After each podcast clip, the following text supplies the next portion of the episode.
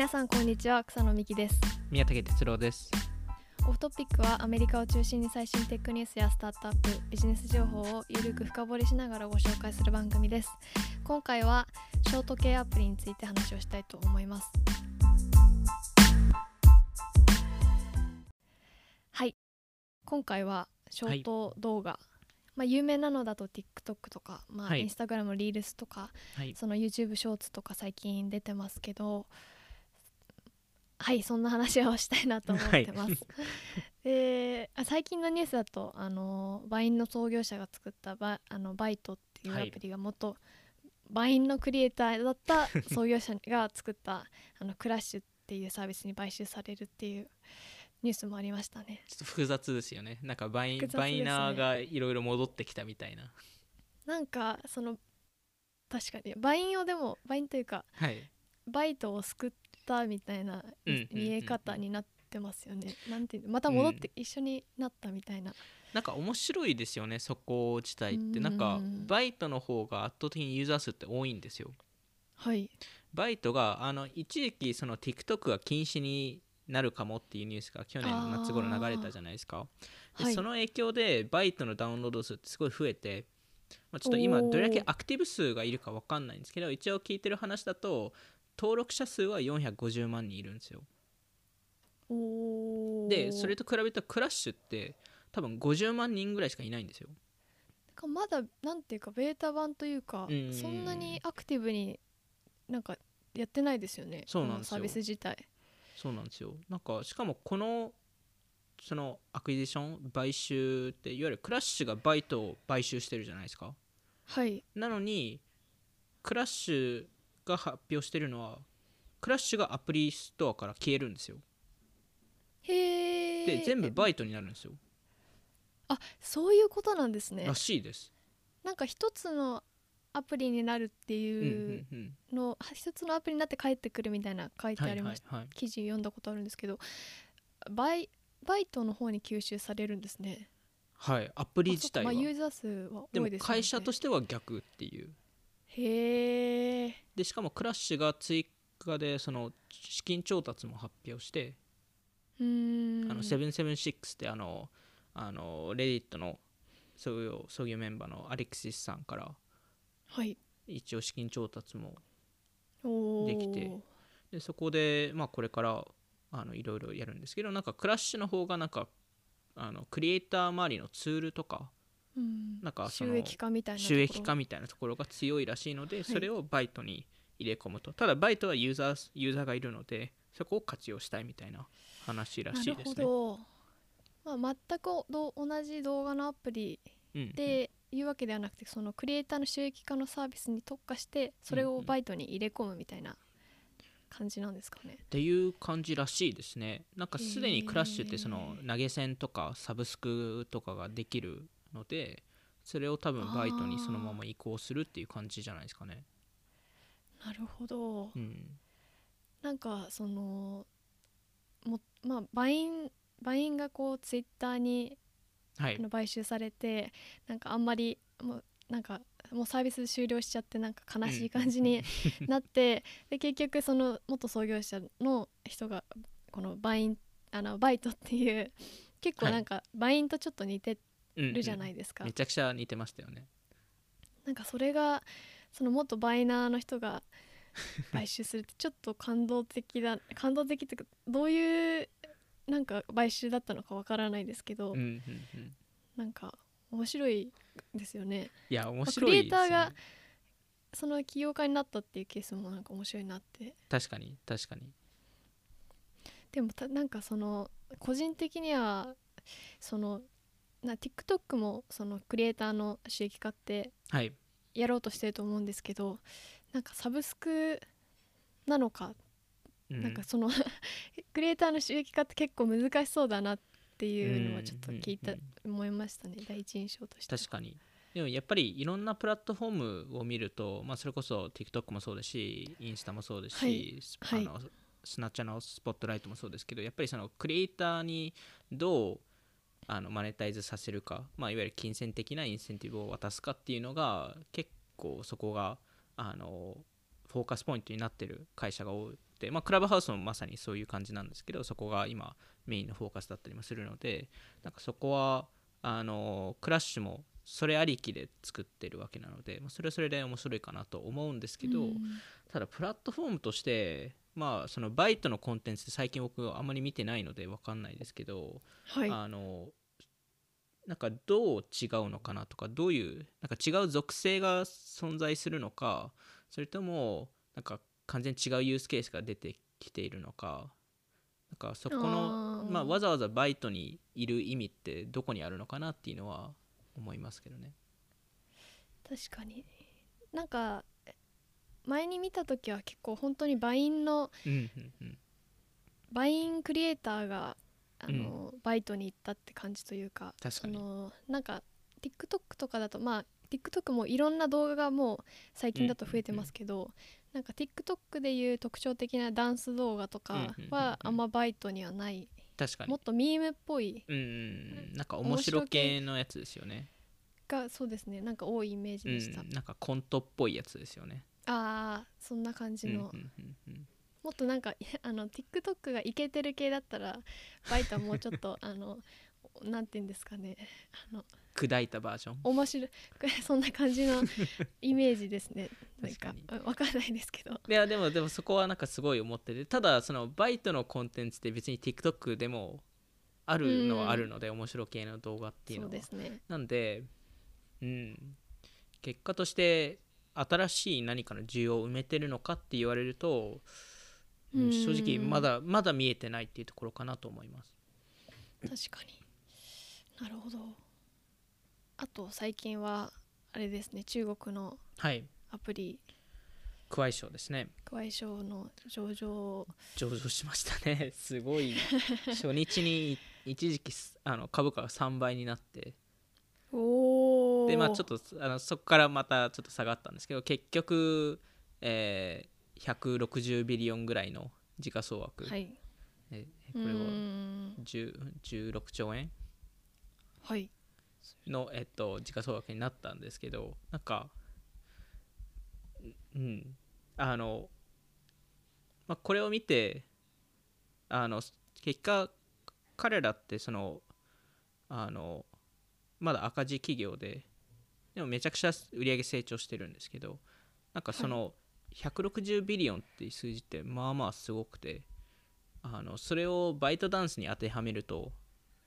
あの、まあ、売上マルチプル同じ売上マルチプルを当てはめるとバイトダンスが多分今600ビリオンぐらいの時価総額になっちゃうっていうことなんですよ、おおまあ、バイトダンス自体があの2020年の売上が37ビリオンで7ビリオン黒字化してるので、はい。あのそこはすごいなって思いますし、まあ、クワイショー自体もすごい伸びていてあのもうすぐで多分8億 MAU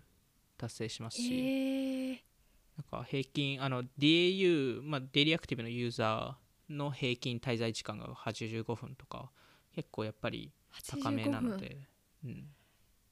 すごいですね。なんかその Kuaishou と Douyin、Douyin はあの中国版の TikTok なんですけどの違いっていうのが Kuaishou がもう少しその地方向けの人たちが使ってるとか、例えばその農家のおじいちゃんおばちゃんでもめちゃくちゃ Kuaishou 使ってたりとかするらしくてん。なんかドインはもうもう少しその都会っていうイメージが強いらしくて、なんかそこもなんか違いがあるらしいんですけど、なんでお互いなんか伸びていてで今お互いそのあお互いのユーザーたちを取り合おうとしてるみたいな感じもあるらしいですね。へえやっぱでも縦型のそのショート動画みたいなのっうん。て中国だといっぱいあるんですね、うん、いろいろありますね。へえでもまだ中国でしか使えないんですよね。まだというか本当に中国のやつですもんね。そうですね。一時期そこのあのクワイショー関連の会社がティあのアメリカに入り込みましたけどね。あそうなんですね。はい。あの動画のの動画系でってことですよ動画系でいわゆる TikTok のライト版みたいな感じで入入ってきてめちゃゃくちゃ広告出してたのとあの同時にあの確か、えっと、動画を見るとお金もらえる仕組みだったんですよ。へえ動画を見ると？はい、いわゆるそのフィードで動画見るじゃないですか、はい、ユーザーはい。が普通に、それをなんか見るとお金もらえるみたいな。プラットフォーム側がおお金をあげると。おど どういう仕組みですか？まああのエンゲージメントエンゲージメントとユーザーを増やしたいっていうそれ多分それだけなんですよ。多分どっかのために多分消す予定だったと思うんですけどあのそれで一時期すごいアプリランキングが上がって。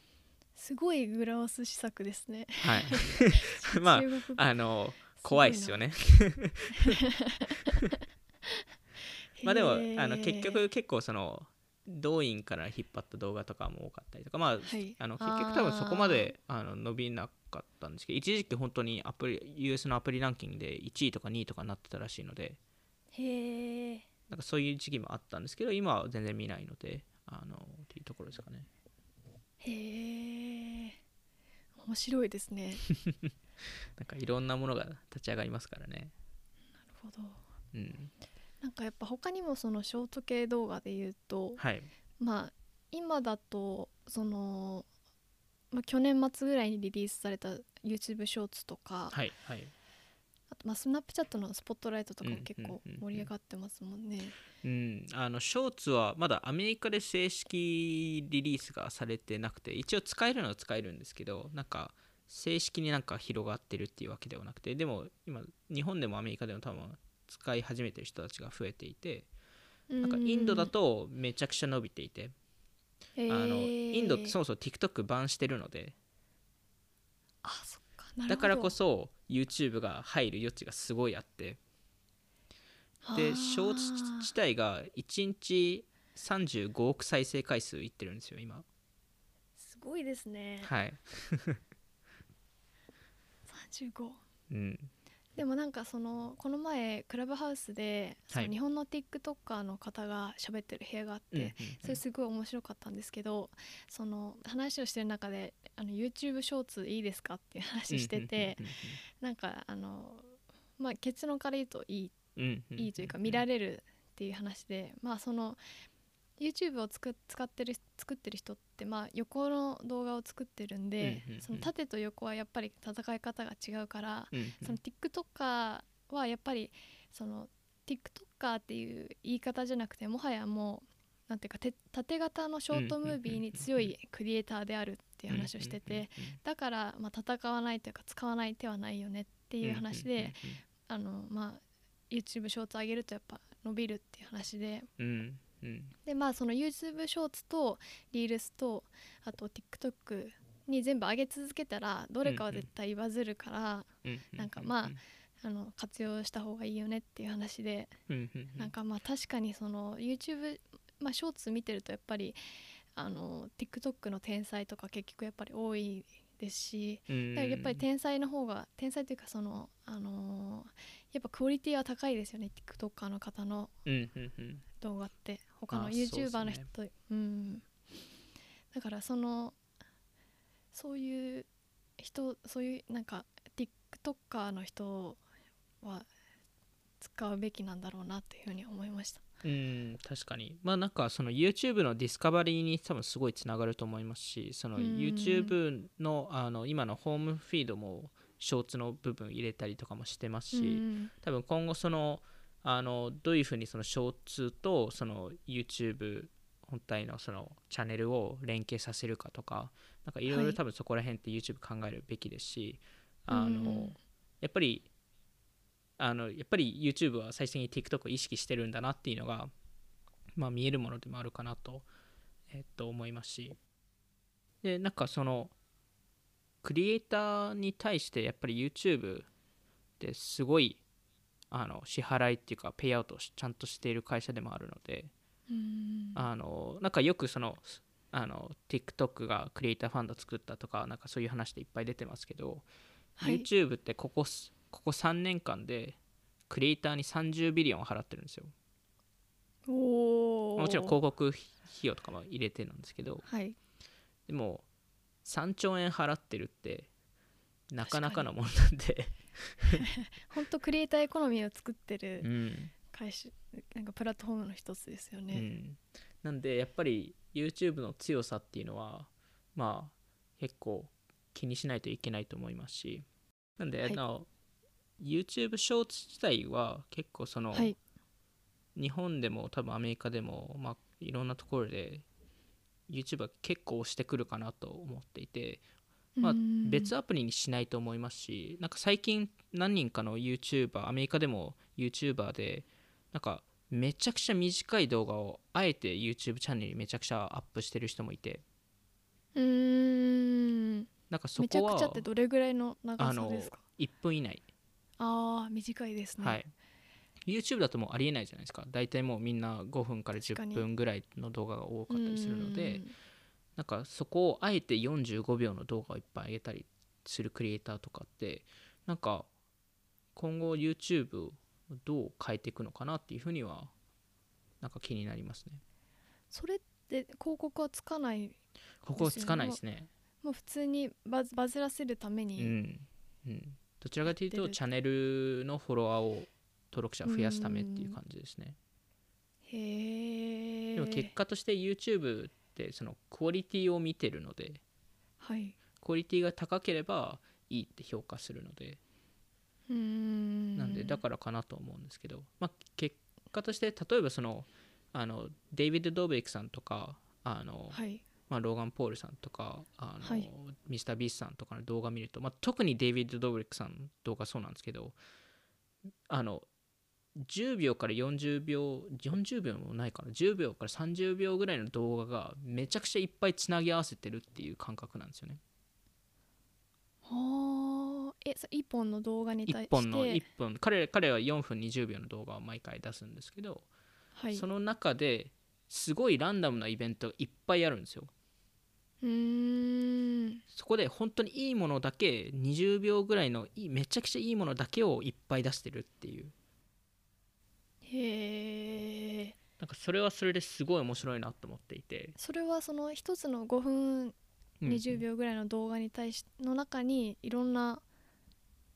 カットがあるって話めちゃくちゃカットがありますね。であほとんどスストーリーとしてつながってないものもああればたちょっとつながってるものもあるとか。つながってない動画ってどどういうことですか？いわゆる彼のまあ LA の人生の話なんで別になんかその例えば最初誕生日のシーン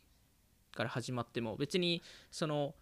2分後にその誕生日の話をしてるかっていうと多分全然違う話してて全然違う日日で撮影してたりもするんで一つの企画っていうよりはその日常の、そうですそうですそうです。なるほど。なるほどなるほど。彼の人生の面白い部分をちょい覗きをいっぱいできるみたいな。うーん。いろんなアングルからみたいな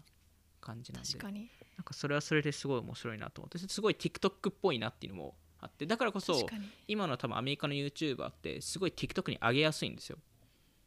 まあ、それこそスポットライトもショーツもそうなんですけどいわゆる彼らってすでにあのあの20秒間めちゃくちゃアンテアテンションを取れる動画をいっぱい作ってるわけなのでその部分だけショーツに上げても人気になるんですよね。なんであのそれこそミスタービーストもあのミスタービーショーツっていうチャ別チャンネル作ってるんで。へえなるほどな。そういうそういうチャンネルがどんどん増えるのかなと思いました、なんか確かにそのユ TikToker の人が YouTube うんうん。をやるってなった時に、そのえーそのい1分の1分の動画とか30秒のの動画から5分とかにすると、やっぱりうんうんそのまた別全く別のものという、はいはい。になっちゃうから結構厳しいなって言ってる人が結構いるいたんですけど確かに、確かにそのもう TikTok をもう意識して、んんもうそれをそれのちょっと3分5分版みたいなのを作るっていうところがうん大事ですね。なうるほど。ん。大事と逆算っていうかな逆算して作るっていう方法ですかね、まあ、5分ぐらいの動画を作って、それを TikTok に1分の動画にするっていう。うん、なんかいろんなスタイルがあるんですよね。なんかミスタービーストとかだとジェンガー式で前もあのあれ前もこのこのポッドキャストで言ったかもしれないですけどそのその最後の結果が分かってるんですけどそこにうまくビルドアップしてるのがミスタービーストのやり方だったりデイビッド・ドーベリックさんは全然違くて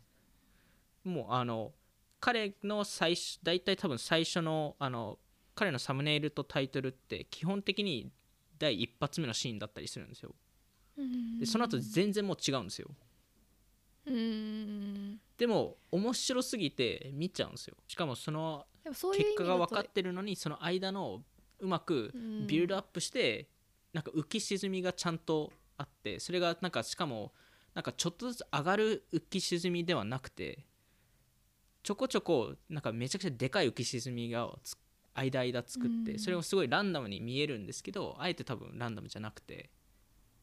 うん。なんかそこがそこの作り方がめちゃくちゃ計算されてるなって思いましたね。はい。他なんかあのスナップチャットの？そうですね。あのスポットライトは最近あの決算発表がススナッチャー出したんですけどそこであのスポットライトいわゆる彼の彼らの TikTok の競合のサービスなんですけど、はい。そこが、えっと、MAU が1億人。うん。結構いったなと思っていて。ただ確かに。MAU をあえて出してるっていうのはちょっと不思議だなと思っていて。はいスナチャって DAU 出すんですよ大体。へえあのスナチャの全体のアプリ自体も今2.65 6えー2.6億人の DAU がいるんですけどあのあえて MAU 出したっていうところは結構 DAU は上がったり下がったりするのかなと思いましたね。あー。スポットライトってあの、うんうん、あのスナップチャットの番組とはまた別ですか？あ違いますね。これはかんスポットライトは完全 TikTok を意識したプロダクトですね。ああそれをオリジナルのやつでしたっけ？えオリジナルのやつもユーザーの投稿もあるってことえっですか？と基本的にユーザーの投稿しかないです。ああなんで完全 TikTok です。そっかなるほどユーザーがススナップチャットで投稿したやつを友達とかじゃなくて、パブリックに出す。あのパブリックに出せるはいみたいな、しかも別にスナッチャの動画じゃなくてもいいと。ああなるほど、じゃあ本当にリールスと全く同じです。出ますねはい、全く同じです。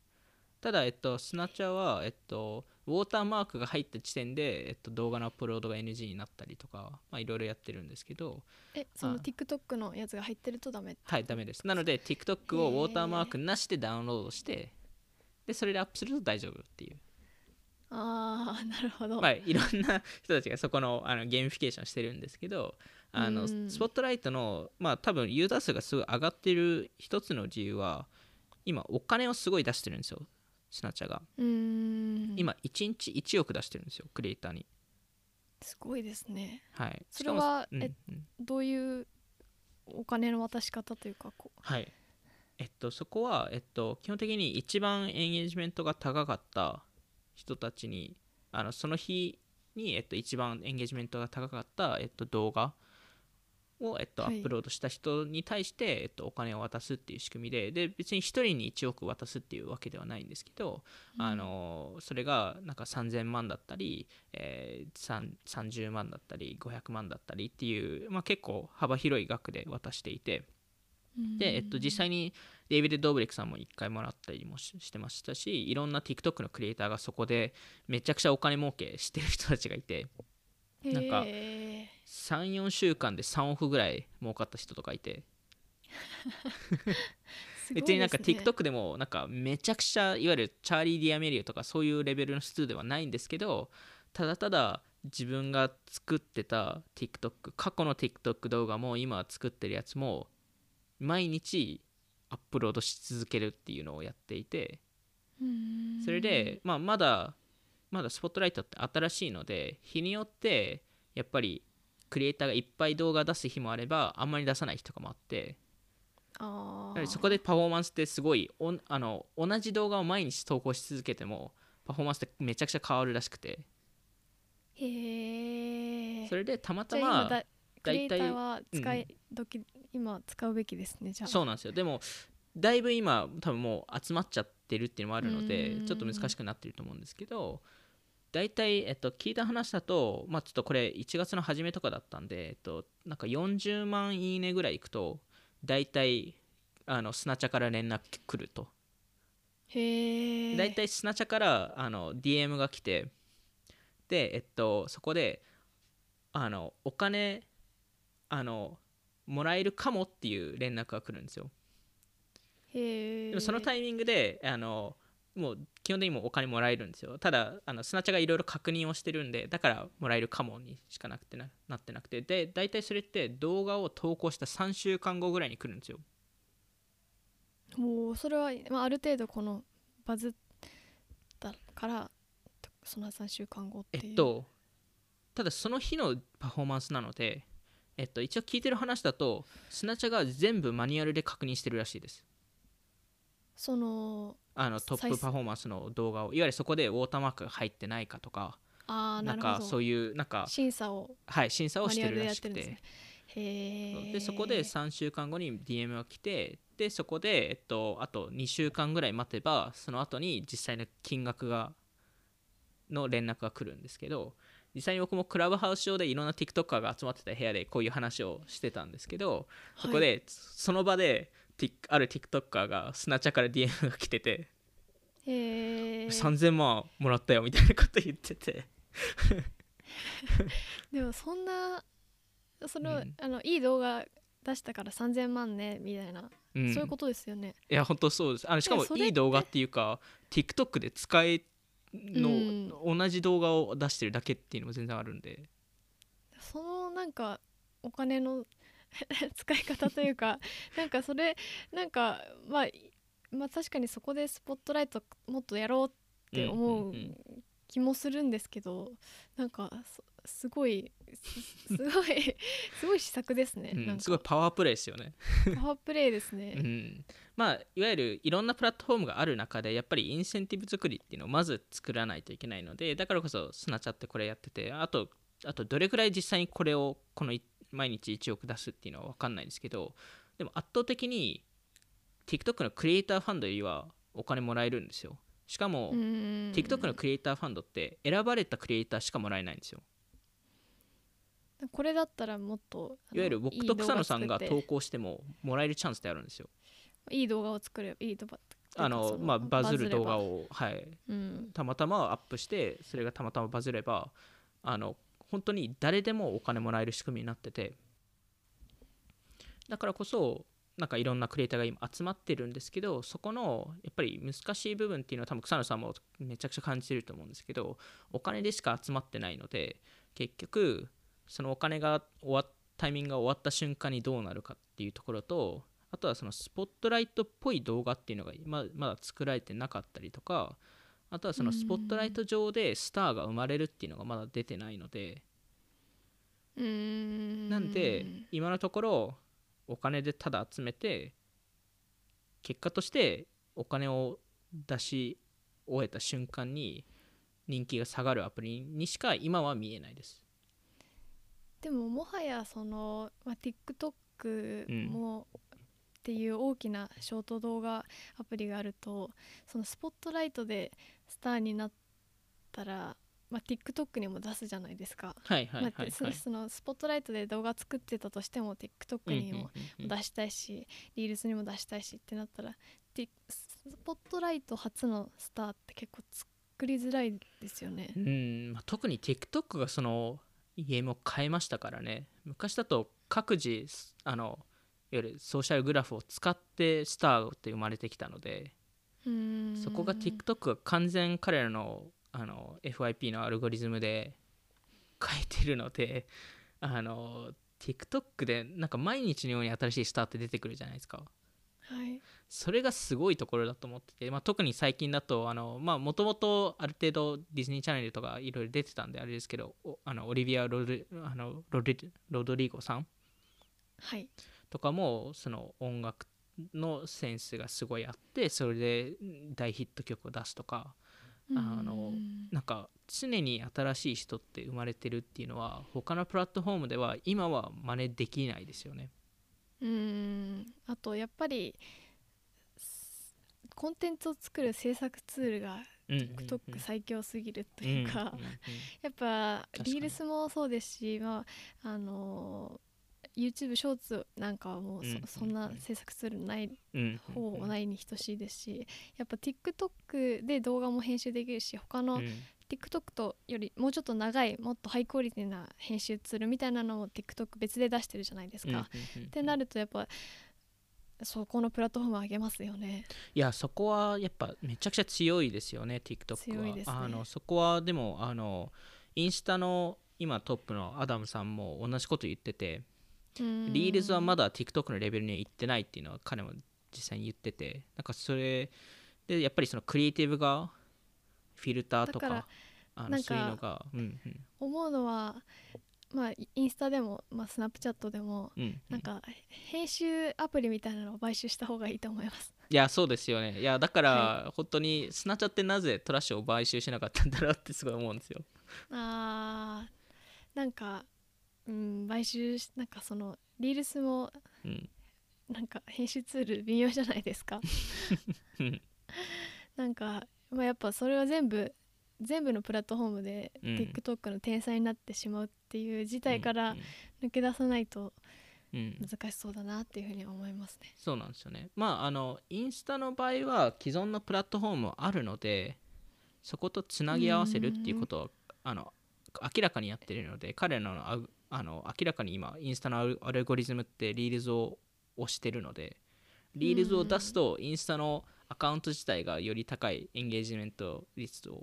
取れるとかっていうなんかそういうなんか話も出てるので、なんかそこはうまくできてスナチャは逆にそれってできなくてそもそもコミュニケーションツールなのでそこってなので、うんあのスポットライトで勝負ししかできなくて YouTube は YouTube でうまく既存のプラットフォームにつなげられたらいいんですけどでもそれってなんかつなげるべきなのかつなげないべきなのかっていう議論が出ると思うので。まあでもそのん。その YouTube の登録者数が伸びるっていうところにつながるんじゃないですかね。ただショーツが、えっと、ショーツをどういう切り口にするかだと思うんですよね。いわゆるその YouTuber が、えっと、自分たちの動画を切り取ってそこにショーツに出すのであればつなげられると思うんですよ。うんただ完全別コンテンツをショーツに出した場合ってそれってどうどこにつながるんでしたっけっていうチャンネル登録につながるのかそれってショーツの登録につながるのか。えショーツの登録とチャンネル登録って別なんですか？いやえっと今は全部全部同じなんですけど、あのショーツ自体を、まあ、YouTube がどうしたいかっていう話だと思っていて。それって単純にその YouTube の一環としてあるものなのか別でやるのか何かしら YouTube の今の既存のシステムと何かしらつなげるのかっていうところはまだ戦略が見えてないかなと思ってます。なるほど。うん。確かに。うん、まあ TikTok もいろいろやってますからねクリエイター向けに。最近あのポッドキャストとかもやってますし。うーん。うん。そうですね。うんなんかいろいろクリエイターファーストで動いてますよね。確かに、うん。ちょっとじゃあやっぱ結果 TikTok 強いっていう話ですかね、うん、TikTok は強いですね、まあ、いわゆるそのジェネラルのプラットフォームからすると多分 TikTok っていうのは今圧倒的に強くて多分誰一人その TikTok のアルゴリズムをと似たようなものって多分作れてなくてそこはそこでやっぱりクリエあのクリエイターがバズれるきっかけツールとして TikTok って圧倒的に強すぎるので